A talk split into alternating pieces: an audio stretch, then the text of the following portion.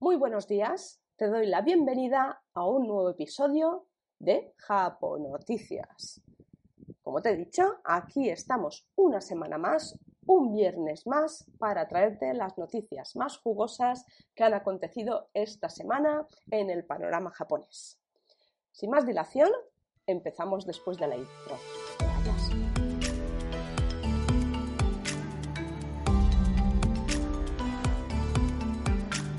Bueno, antes de nada te voy a presentar.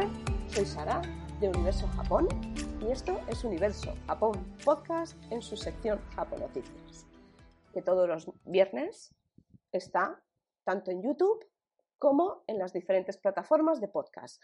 Evox, eh, Spotify, Google Podcast, eh, el podcast de Apple.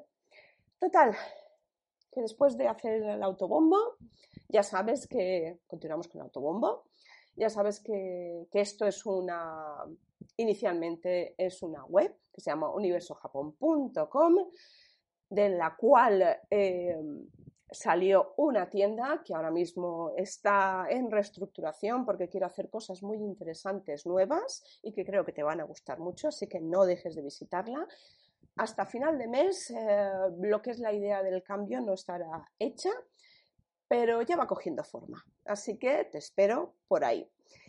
Y bueno, vamos a empezar con el Japón Noticias de hoy, porque tampoco quiero mantenerte mucho tiempo a la espera. Hoy tenemos noticias muy interesantes y vamos a empezar por la primera. Esta va para ti, que eres amante de los juegos, y es que Nippon Ichi Software anuncia un juego para la Nintendo Switch que se llama Asatsugutori. Bueno, Asatsugutori se va a lanzar el 25 de noviembre, al menos en Japón. De momento no tenemos más noticias, todavía queda, todavía queda. Y es un juego, yo lo encuadraría dentro del... Eh, un juego psicológico, no lo llamaría yo de miedo, más bien es quizá un thriller, no lo sé, pero es psicológico, es, un juego psicológico. Me estará en Japón a la venta por unos 7.700 yenes al cambio, vamos a ver cuánto sería, eh, unos 59 euros. Escarete, ¿eh? Escarete. Bueno, no sé a qué precio se están vendiendo en España, porque yo la verdad es que no suelo jugar mucho, no me da la vida para todo, y de, de jovencita sí.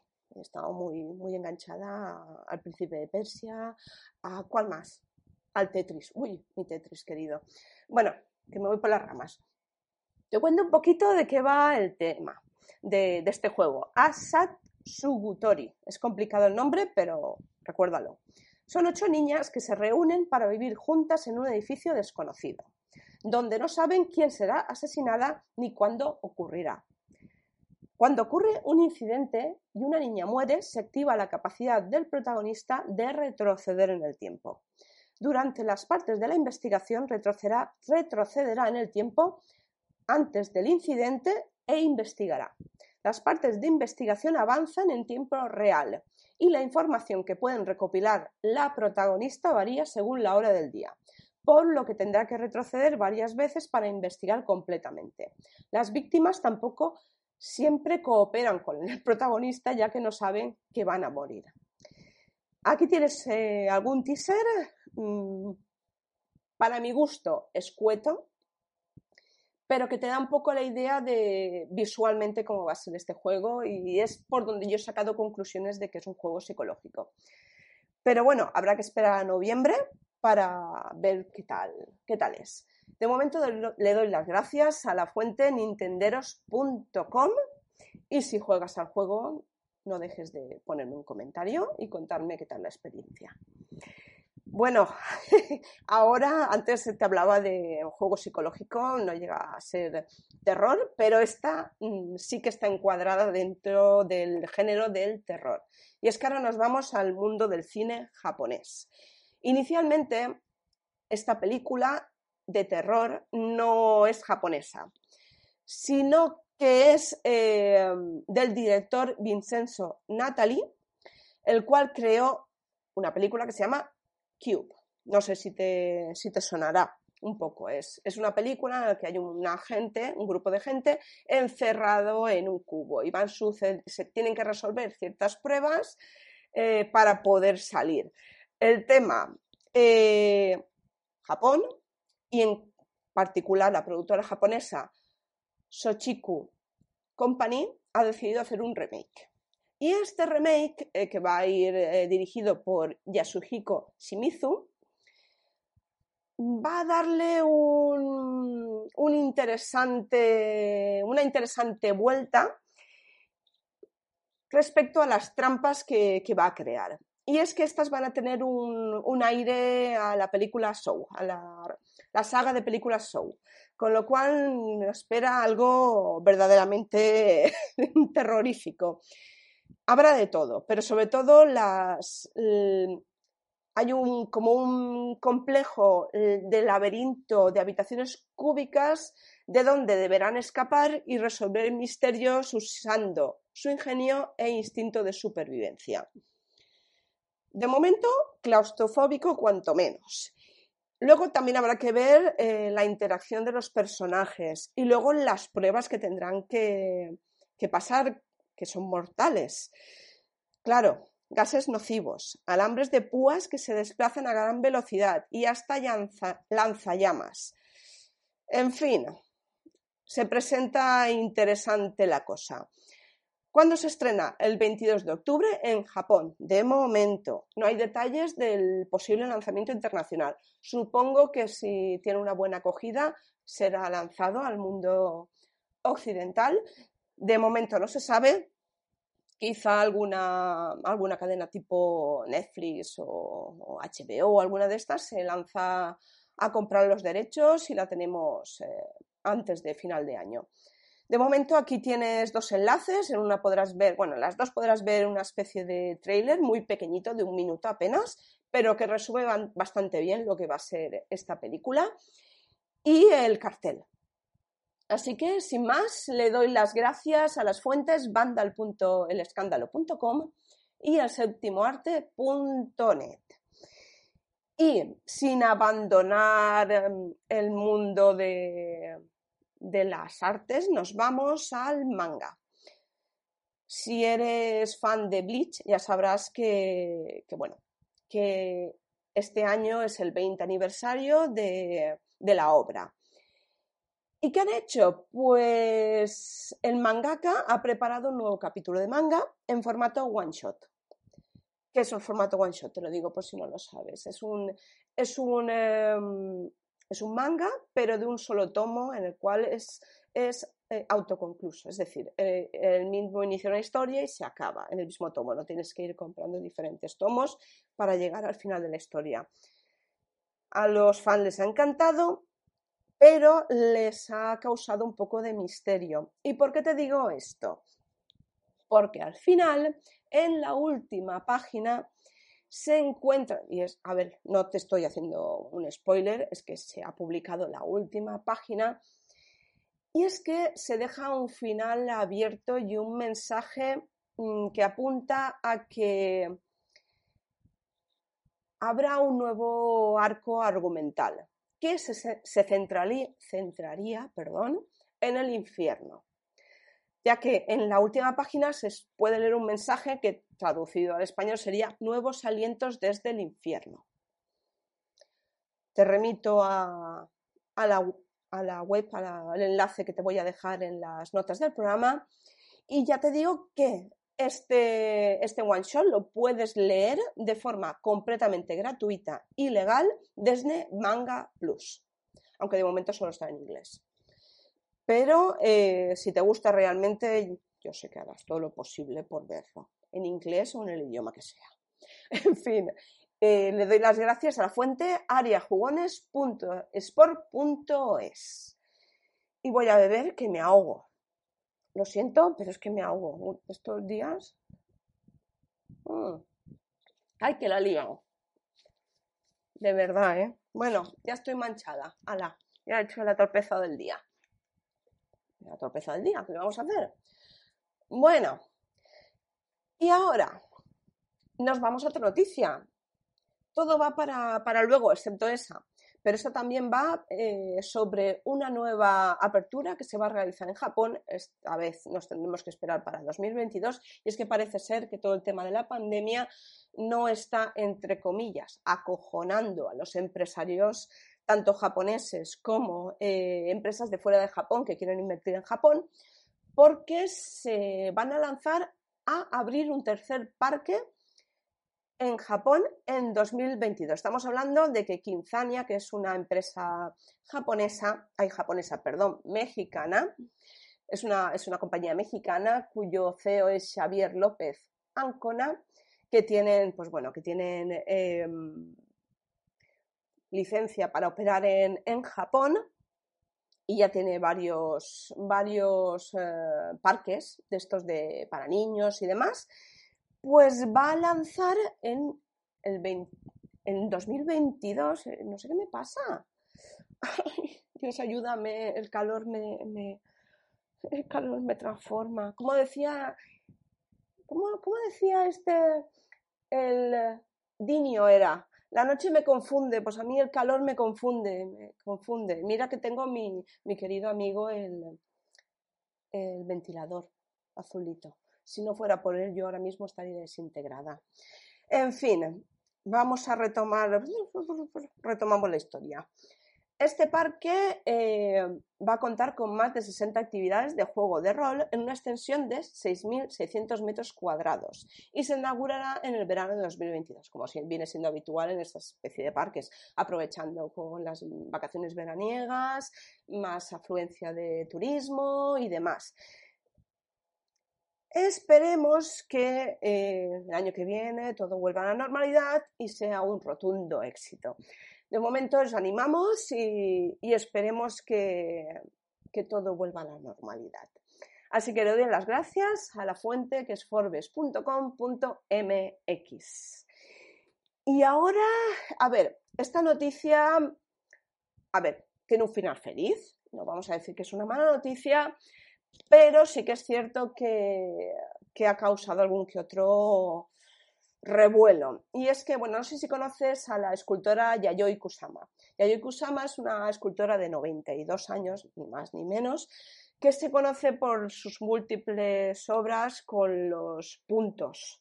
Eh, es una artista como la copa de un pino, eh, además muy polifacética, pero que está obsesionada con, los puntos y con las calabazas en particular, que está presente en muchas de sus obras. Te dejo también en las notas del programa una... la verdad es que me ha gustado mucho porque es una especie de de resumen de la biografía, obras y exposiciones que está escrito por Marta Sánchez en 2017 y nos resume un poquito la, vida, obra y demás de, esta artista.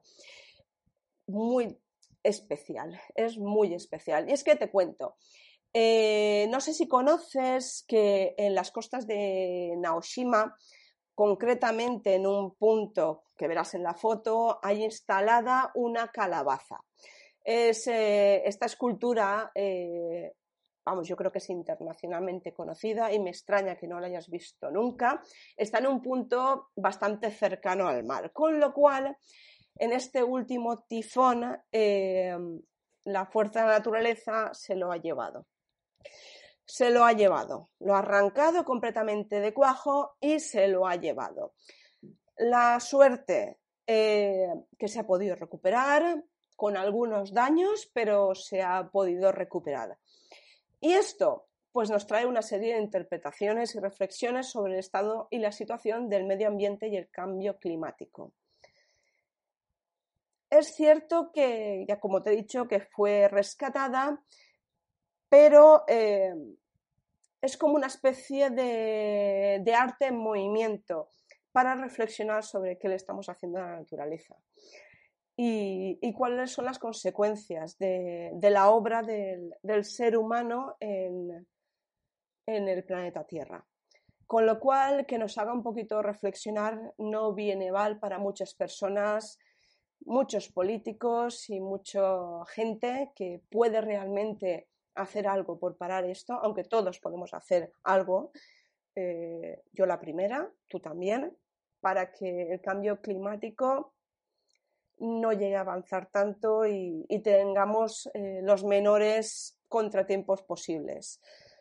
De momento, esta bellísima obra ha sido recuperada, supongo que en breve será de nuevo instalada y, demás. Y un poquito de su obra podrás ver en, la, en el artículo en el que se habla de su biografía. Así que te voy a contar un poquito porque a mí la verdad es que esta artista me, gusta mucho.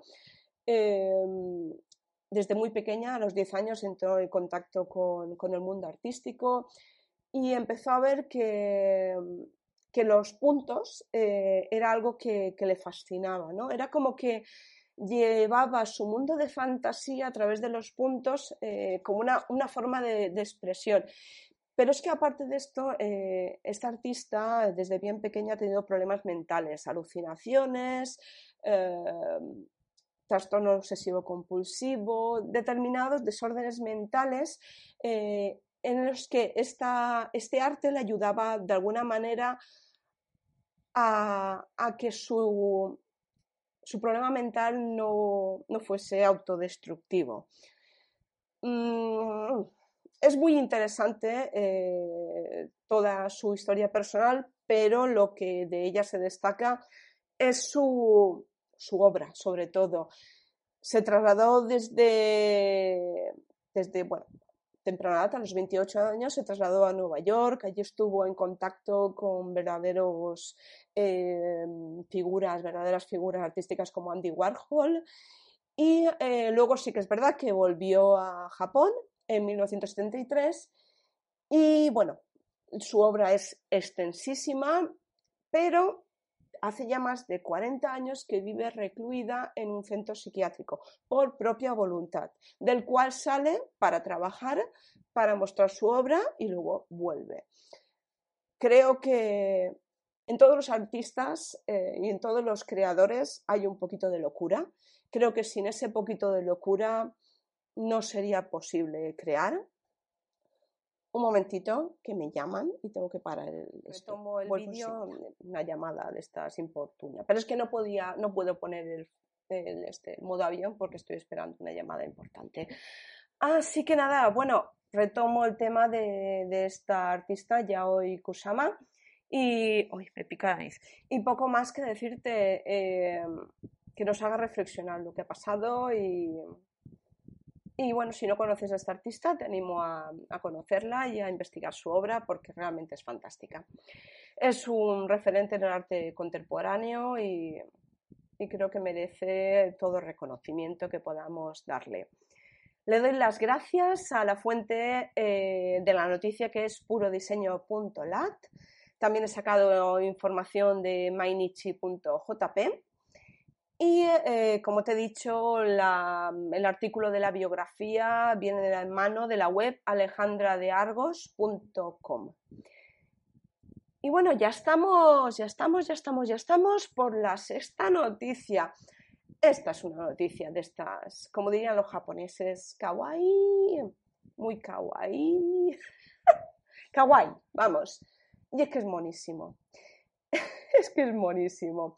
Por lo visto, en el, en el zoo de, Tokio, de Bueno, en Tokio, eh, han nacido dos eh, ositos panda preciosos y eh, nos dan la posibilidad de que seamos nosotros, cualquiera, quien le dé un nombre a, a estos ositos panda.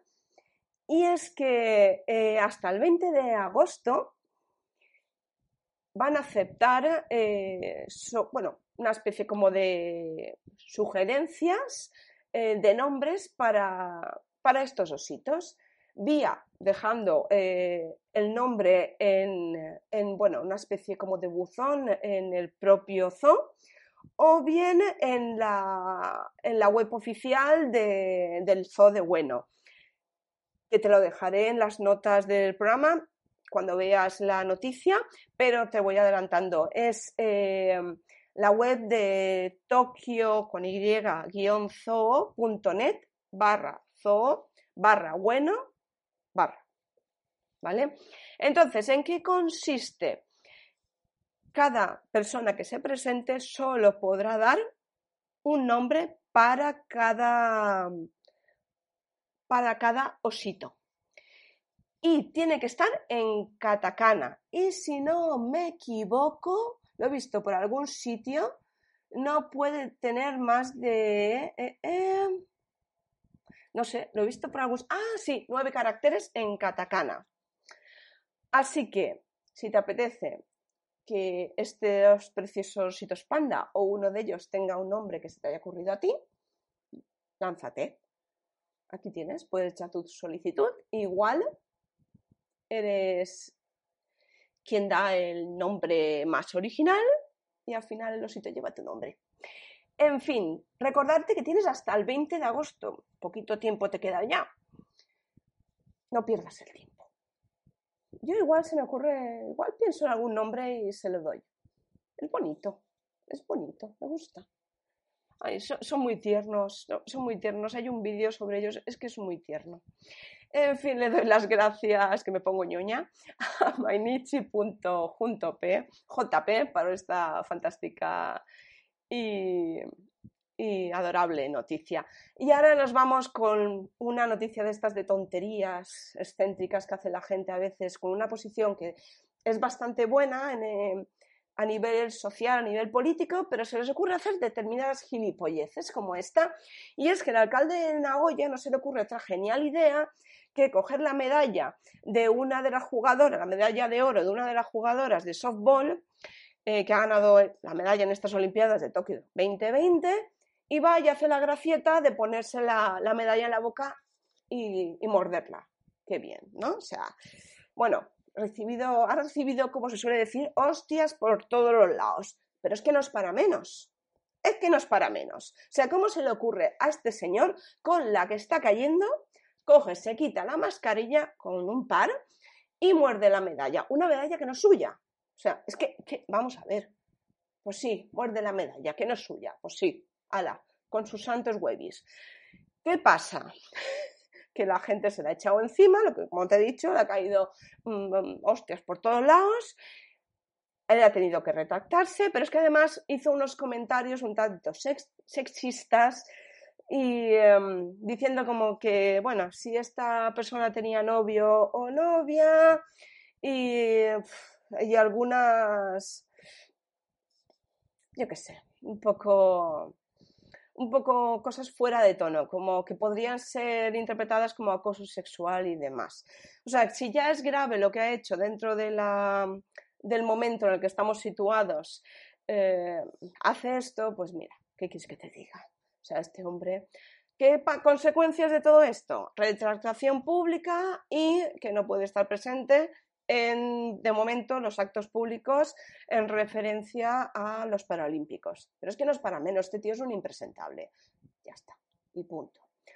Y a colación de esto he investigado un poquito más el por qué eh, tienen la manía esa de morder las medallas.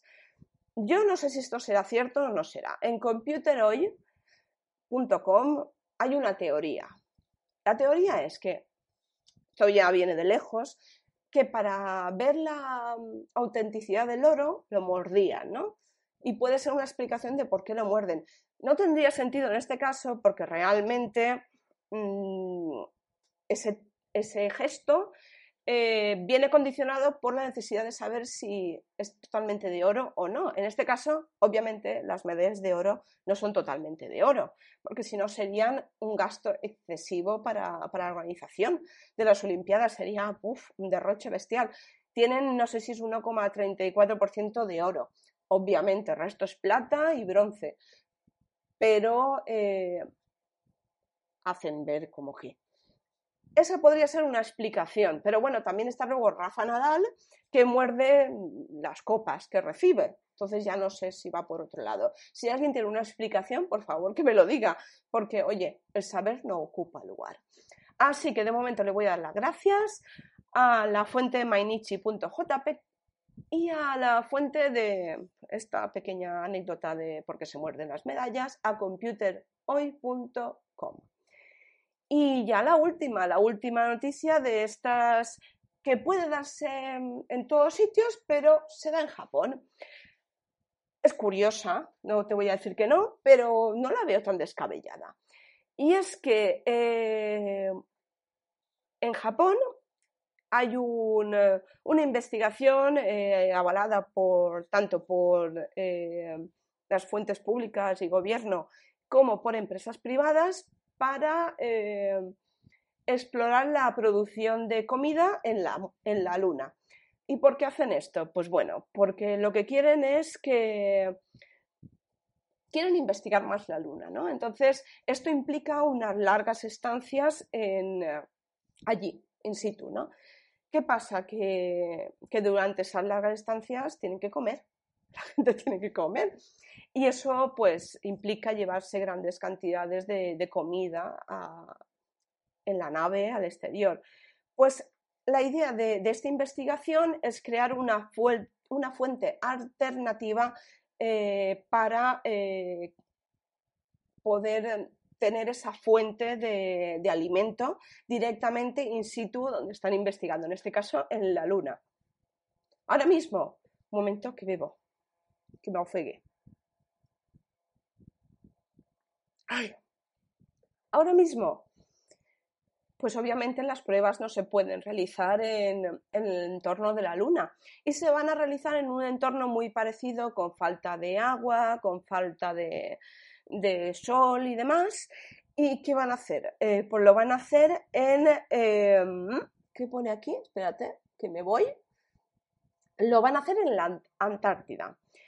¿Y por qué en la Antártida? Pues como te he dicho, eh, por la temperatura que está a menos 100 grados, por la falta de agua y aire necesaria para em, el crecimiento de, todas estas plantas.